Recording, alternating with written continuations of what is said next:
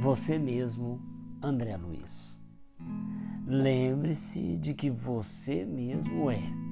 o melhor secretário de sua tarefa, o mais eficiente propagandista de seus ideais, a mais clara demonstração de seus princípios, o mais alto padrão do ensino superior que seu espírito abraça e a mensagem viva das elevadas noções que você transmite aos outros. Não se esqueça igualmente de que o maior inimigo de suas realizações mais nobres,